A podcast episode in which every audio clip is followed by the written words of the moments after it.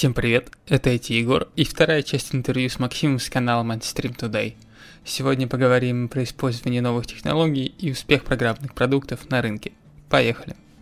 Ладно, давайте про технологии теперь. А, ну, тут, как Игорь говорил, э, пэт-проект это да, еще э, уникальная возможность попробовать э, технологии, Погоди, э, которые ты... ты... слушал наш подкаст или, или я это не сейчас говорил? Ты в начале подкаста говорил. Окей, тогда ладно. Расслабься, никто не слушает. Вот, технологии, э, да, о чем я говорю, это уникальная возможность э, попробовать технологии, которые ты до этого не использовал. Это же и э, краеугольный камень про это, твоего проекта, который убьет его. Э, ну, в силу того, что если ты будешь слишком э, модные технологии использовать, возможно, э, в какой-то момент они окажутся не совсем такими консервативными, да, и проверенными, как а, те, которые уже существуют, и на которых реально можно собрать живой проект. а, и а, это просто убьет ваш проект в силу того, что ты сам себя, короче, впишешь в пучину технического долга, с которым ты начнешь разгребать, а поскольку это твой фэт-проект, у тебя не будет времени, и, в общем, ты забьешь на это все. но, с другой стороны, это такой уникальный опыт, а, который ты сможешь потом э, привнести дальше. У меня, например, э, такой опыт был, и вот я очень рад, что я спас свою команду, э, вернее, команду в моей компании, э, которая хотела там совершить кое-какую ошибку. Я вот расскажу, в чем дело. А, когда я вам рассказывал о пэт-проекте, связанном с вот этой аналитикой данных, э, я наступил на эти грабли, поскольку я писал на скучной Java, да, которая там э, и на Spring, который там просто э, получал REST-запросы, да, какую-то логику выполнял, грубо говоря, в сервисах, э, складывал в базу и, ну, и все так, и так далее. И в какой-то момент мы там с моим приятелем нашли такую вещь, как фреймворк Vertex. Мы знали о том, что существует э, вообще АКА, да, в скале, и примерно понимали э, там, принципы работы акторной модели, зачем это нужно, Э, но проект на скале мы особо сразу не хотели начинать, поскольку это бы, наверное, точно бы э, ничем хорошим не закончилось. А тут вроде бы Java, да, какая-то новая технология, Vertex, э, там работает поверх Hazelcast, Э, очень хипстерски интересно, но это если кто не, не знает, это такой фреймворк для э, асинхронного выполнения э, за- задач или, по сути, паблиш subscriber система распределенная, которая позволяет тебе веб-приложение написать в таком стиле. То есть у тебя вообще все асинхронно и все, э, все запросы, которые выполняются, они вообще путешествуют э, по кластеру. То есть начинается запрос на одной ноде, а, заканчивается на другой.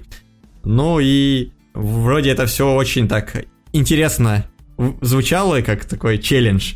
Но ничем хорошим это в итоге не закончилось, потому что вот, э, там, если кто-то пробовал э, заниматься асинхронным э, программированием, э, то он знает, что там есть некоторые там сложности с э, э, отладкой, дебагом, а мы говорим о технологии, которая существовала, наверное, где-то в 2014 году, э, когда она еще была неустойчивой, там не было никакого инструментария, и, в общем, все это превращалось э, в какой-то жуткий э, асинхронный спагетти-код, который в итоге невозможно было э, поддерживать. Ну, я получил такой опыт, потом переписал все это ус- успешно на Spring.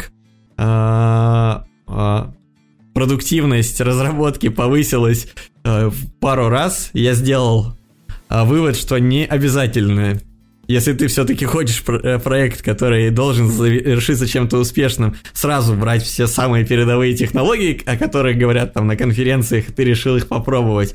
А возможно, все-таки стоит более консервативно отнестись к этому. И вот, смотрите, спустя 4 года э, моя команда э, уже в компании, которая там зарабатывает деньги, пытается совершить примерно те же ошибки, притом не обладая достаточным опытом, на самом деле, э, так сложилось не в спринге, не в э, вот в этом фреймворке Vertex, э, пытается его выбрать. И, ну, я им рассказал о каких потенциальных сложностях, э, с какими потенциальными сложностями они могут столкнуться. Тут еще вопрос, связанный с тем, что там, поскольку вы выбираете такой core фреймворк, да, вам надо поза- позаботиться, чтобы у него и инфраструктура вокруг была хорошей, с которой вы там могли минимальными усилиями что-то делать и больше концентрироваться на вашей бизнес-логике по типу того, что, ну, наверное, не слишком хорошо заново прослойку авторизации, да, писать. А если ты все-таки пишешь, то там можешь совершить ошибки, и это опасная авторизация становится. Ну вот, то есть вы можете получить э, такой опыт. А в своем же вот краудфорсе проекте я все равно выбрал кое-что э, новое для себя, чтобы э, мне было это интересно. Я выбрал э, уже, наверное, не мейнстримный язык Kotlin, поскольку я по своей работе занимаюсь системным программированием. Там не присутствует никаких фреймворков, и люди борются за перформанс там в любых местах, где можно это сделать, то, конечно, попробовать Kotlin у меня не было возможности. Ну и вот я подумал, что Вроде бы Kotlin уже себя зарекомендовал как язык, на котором можно писать какие-то э, более-менее взрослые решения. Но и неплохо закрыть э, вот эту дырку в знаниях по какой-то новой там, технологии.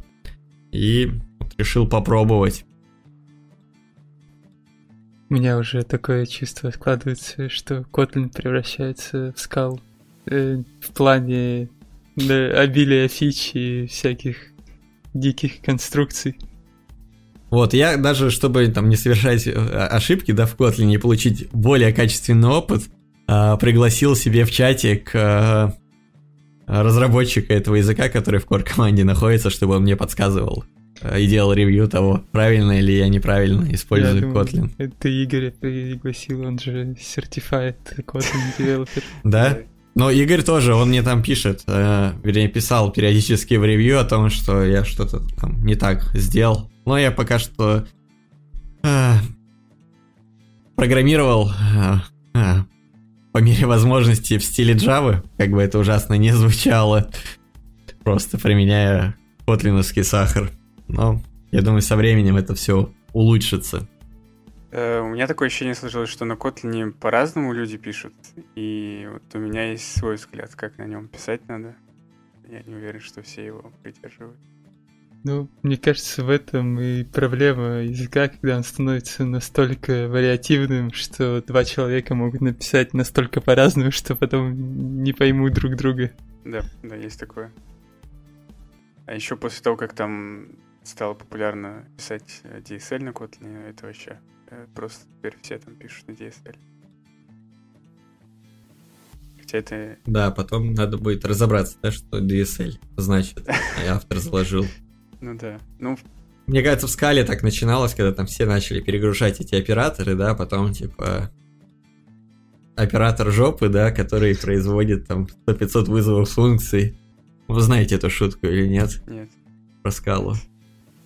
Ну там, в общем, этот, как его, звездочку, там, по-моему, нижнее подчеркивание и звездочку в фигурных скобках. Это можно было, по-моему, как функция объявить или что-то типа того.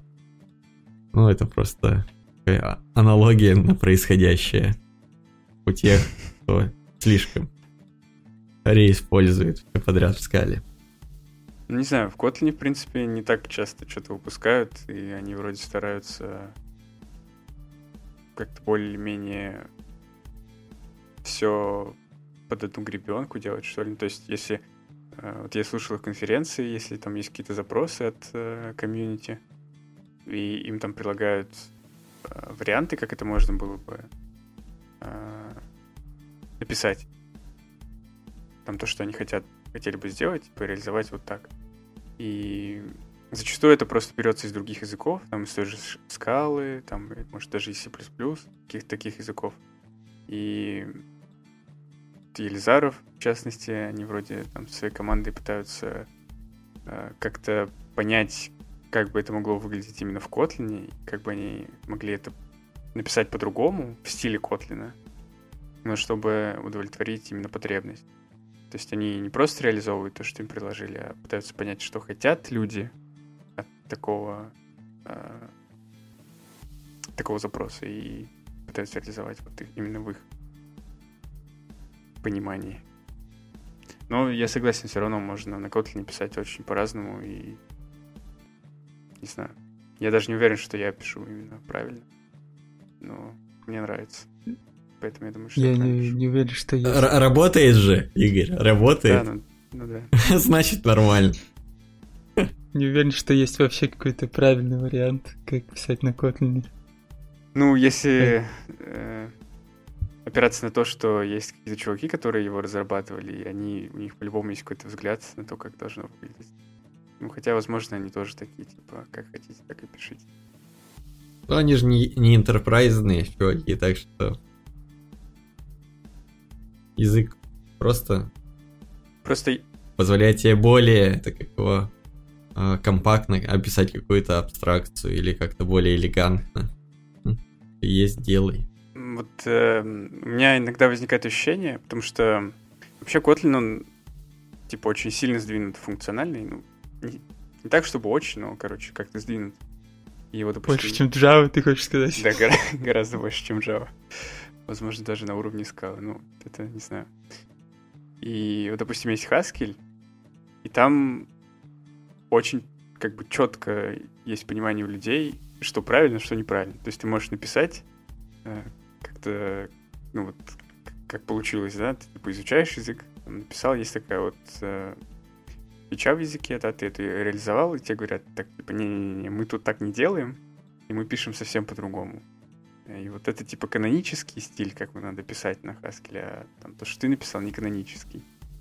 И вот у меня иногда возникает ощущение, что в Kotlin тоже такое есть. Может писать как бы на каноническом Kotlin, так как советует гуру Kotlin, гуру программирования. Может писать так, как у тебя получается.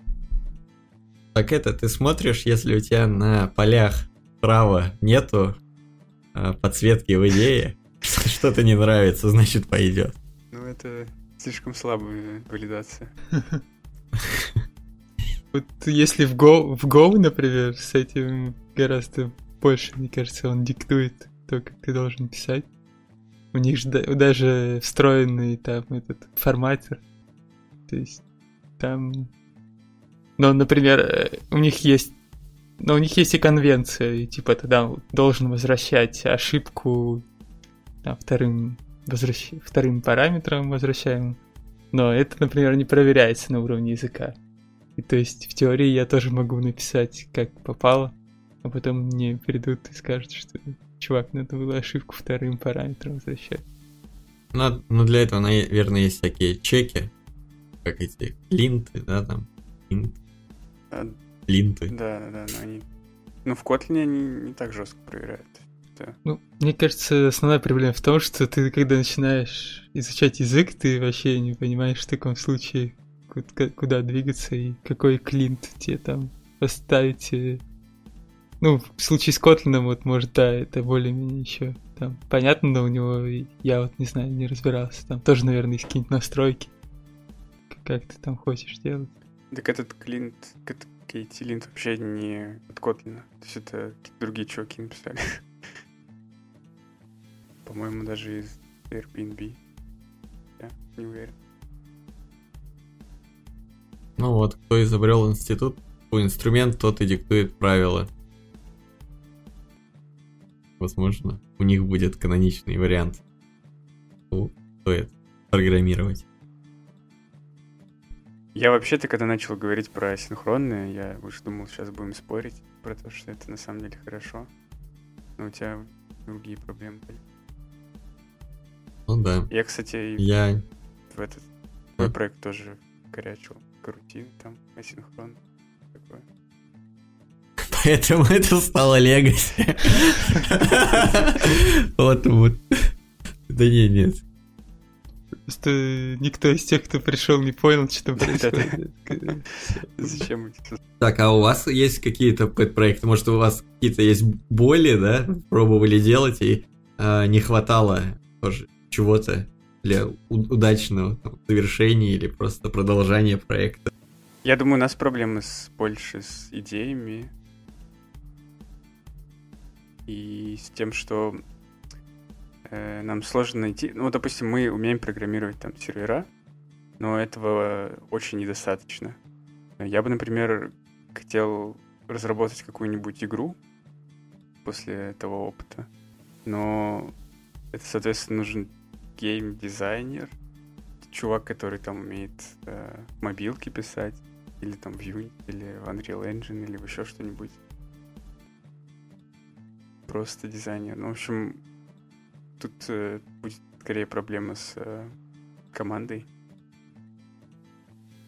Так, э, насколько я понимаю, ты же можешь э, предложить свою идею не, не, не, тем людям, кем ты, ты... А, ну у тебя еще идей нет, ты такой ничего не имеешь, такой... проблемы.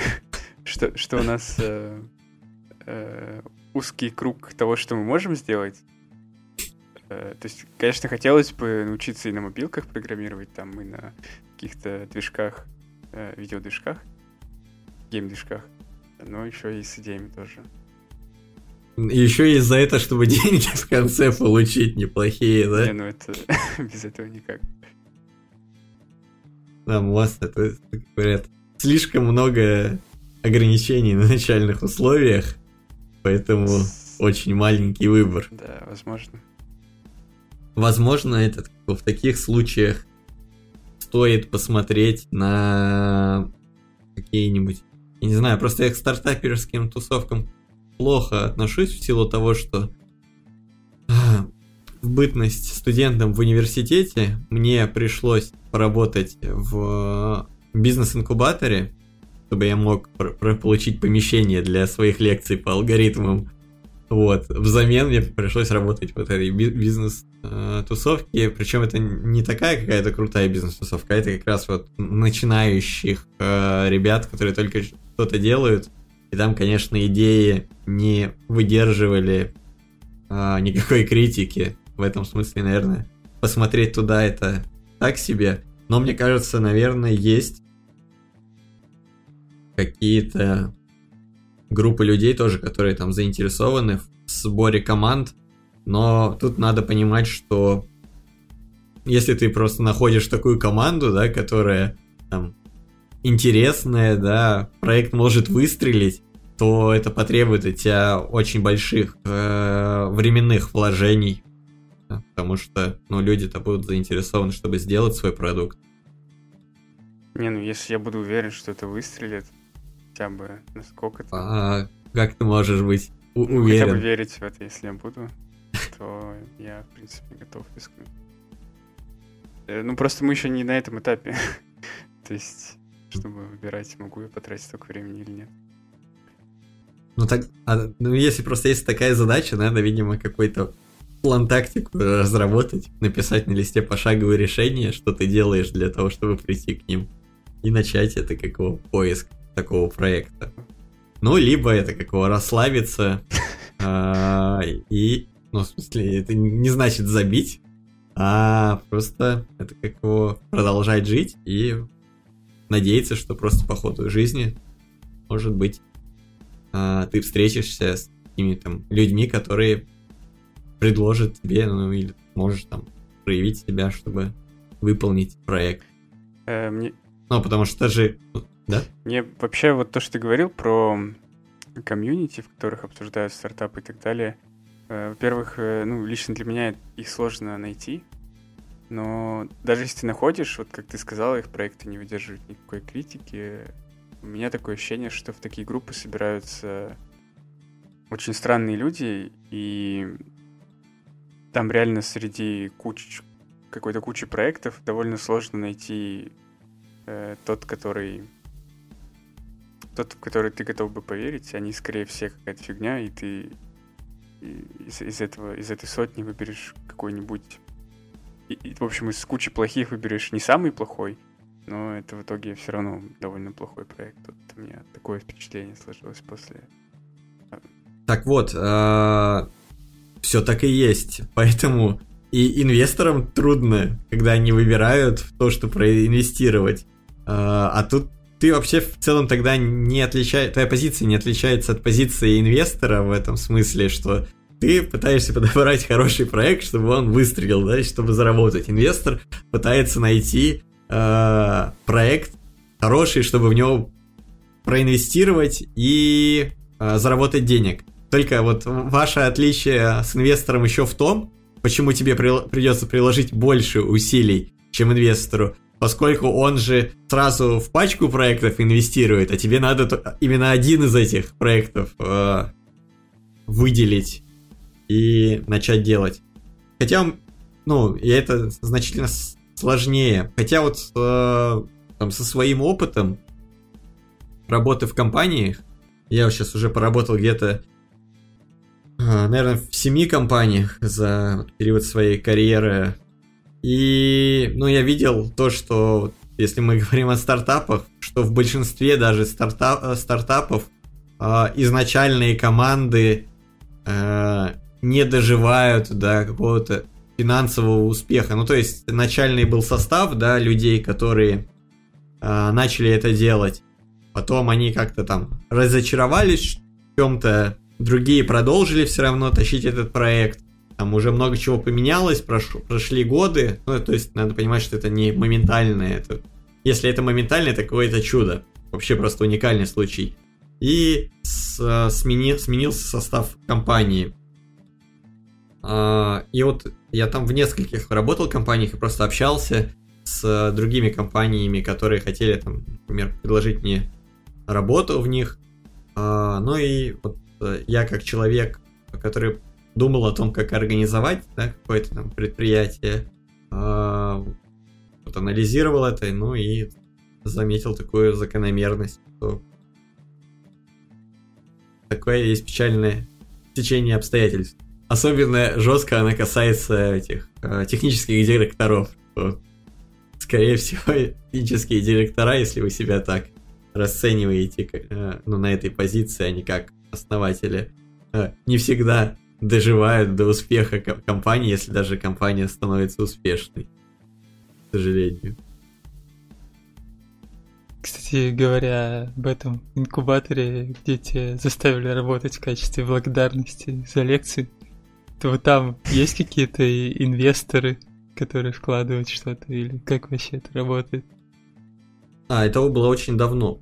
Это было в 2012-2013 году. Может, не наоборот, 13-14. Ну, для меня это давно, для кого-то не так давно. Там, в принципе, да, там можно было найти э, инвесторов, которые могут э, вложить деньги. Да, и сейчас, в принципе, а, если у вас хорошая идея, найти инвестора это вот не проблема. Проблема придумать э, и реализовать до какого-то состояния идею, которая будет, ну, там, приносить э, хоть какую-то выручку, даже если вы там в минус будете работать, чтобы потом найти инвесторов. А вот там, те... собрать команду. Те, а? те плохие идеи, ну, по твоему мнению, которые там были, они что-то получали или нет? А, в плане инвестиций? Да, да. А, ну, какие-то получали. А, но они были не айтишного плана. Они больше были то, что я видел. А, ну, что-нибудь типа кресел, которые позволяют тебе осанку, да, правильно держать, или что, ну, что-то в этом духе, или вот как там МОС игра, да, а, особые там настольные игры, или, ну, такого плана. Они не айтишные были.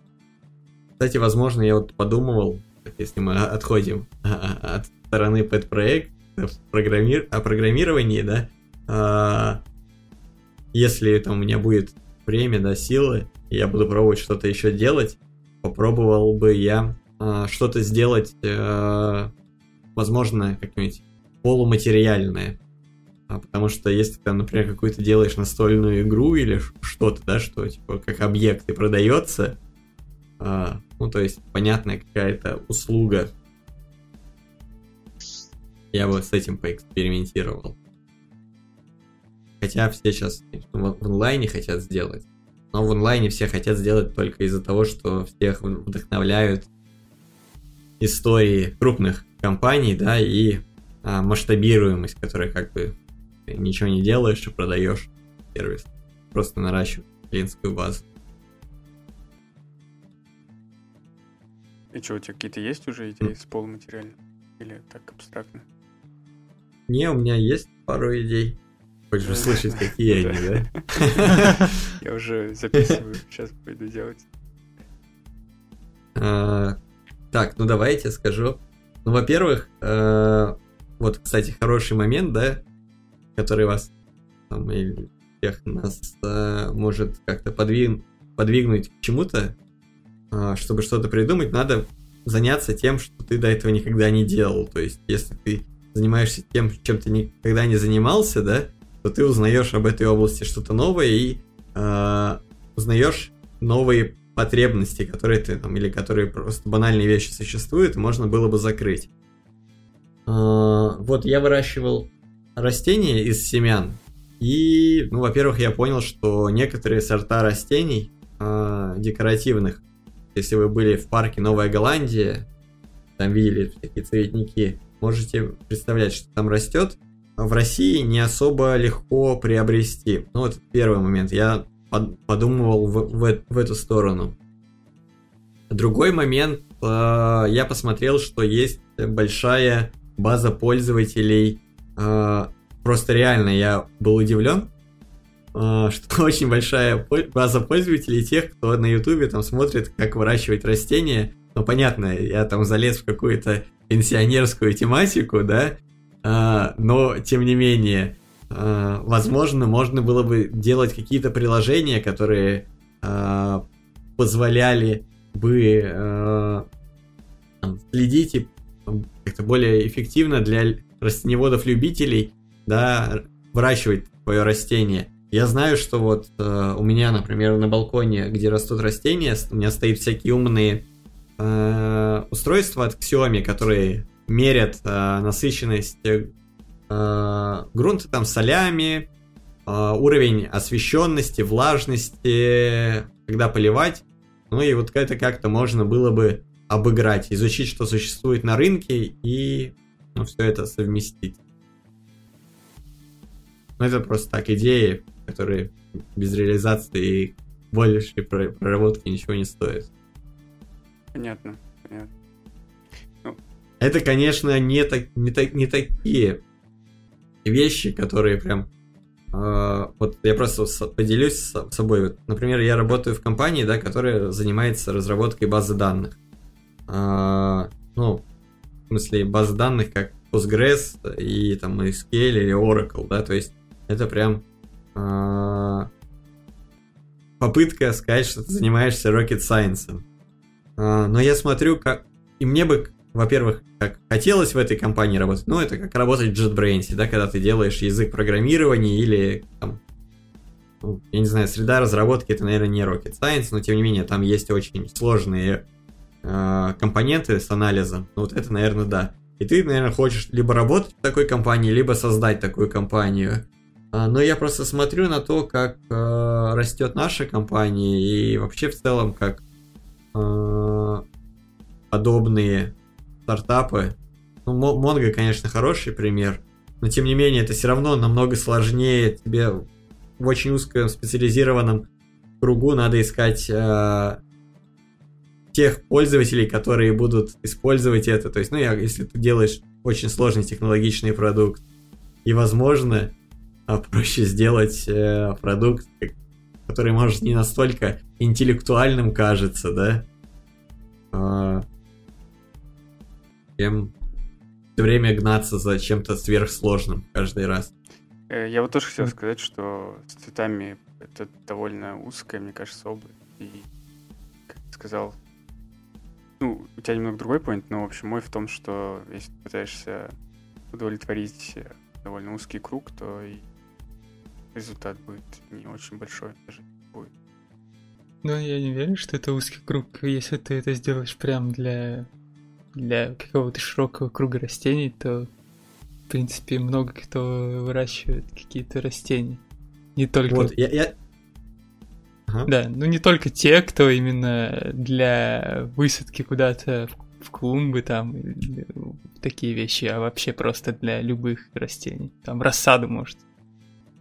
Вот, да. Я вот по... меня внушает надежду то, что э, на каналах различных блогеров, тех, кто просто рассказывает, что я вот посадил такие-то растения и просто снимает то, как они развиваются. У них там по 500, иногда по 2 миллиона подписчиков. Так что вроде потенциальная пользовательская база существует. Надо брать.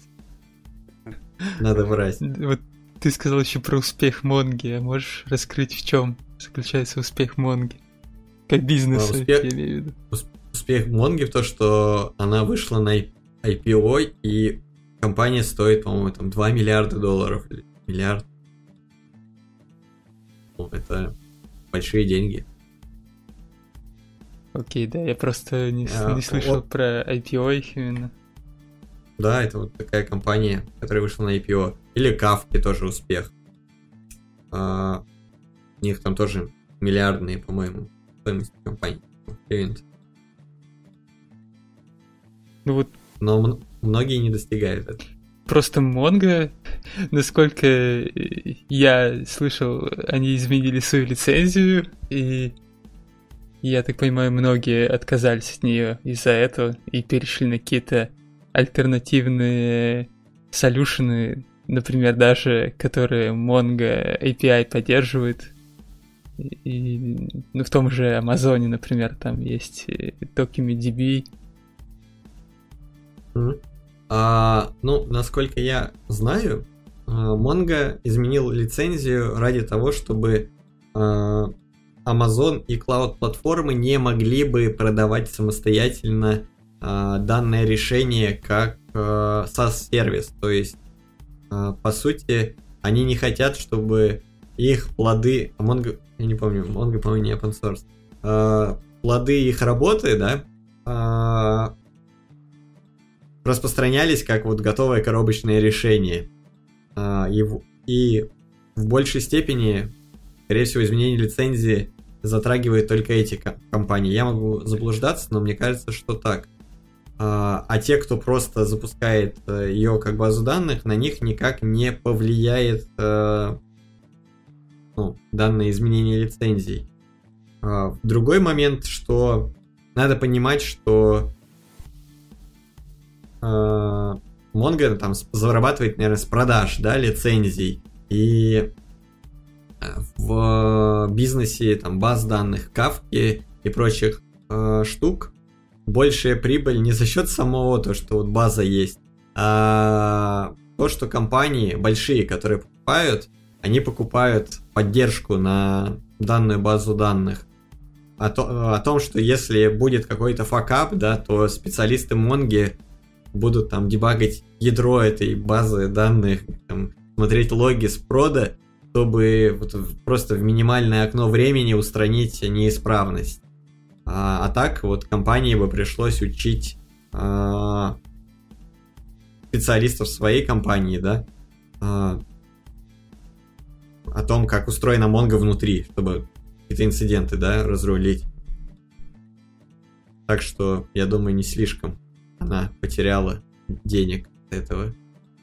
Да, ну, насколько я понимаю, да, ты прав, что это больше для клауд-провайдеров было, но они как-то очень странно сформулировали в своей лицензии это, и поэтому все резко испугались, и даже у нас вот э, там были какие-то разговоры о том, что нужно отказываться, а тем более есть менеджд вариант от Амазона, но он не последний э, интерфейс поддерживает, то есть они эту лицензию ввели из четвертой версии, а версии mm-hmm. 3.6 можно еще было делать э, как э, managed.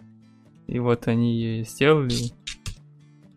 Ну, кстати, mm-hmm. по-моему, по насколько, если я не ошибаюсь, по каким-то показателям по перформансу вроде как Монго э, оригинальная, она не хуже, по крайней мере, они сами это пишут, что она лучше. Но это там.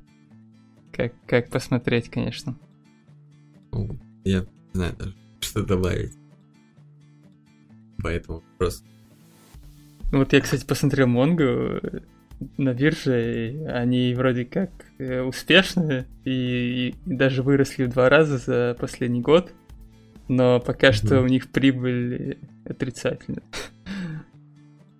Вот, поэтому надо смотреть, на как у них будет в развитии, смогут ли они э, окупать себя в итоге или нет. Ну, может быть, эта компания же... Не все компании для самых окупаемости создаются. Может, она на продажу. И просто поглотит потом какой-нибудь Microsoft или еще кто-нибудь. Ну, возможно, возможно. Но если их поглотит Microsoft, это будет, конечно, Тогда сурово. Им да, тогда им выгодно это как бы не получать прибыль, а просто увеличивать свою реализацию, просто стоимость компании. При том, что компания будет неприбыльная, чтобы максимальная цена была продаж.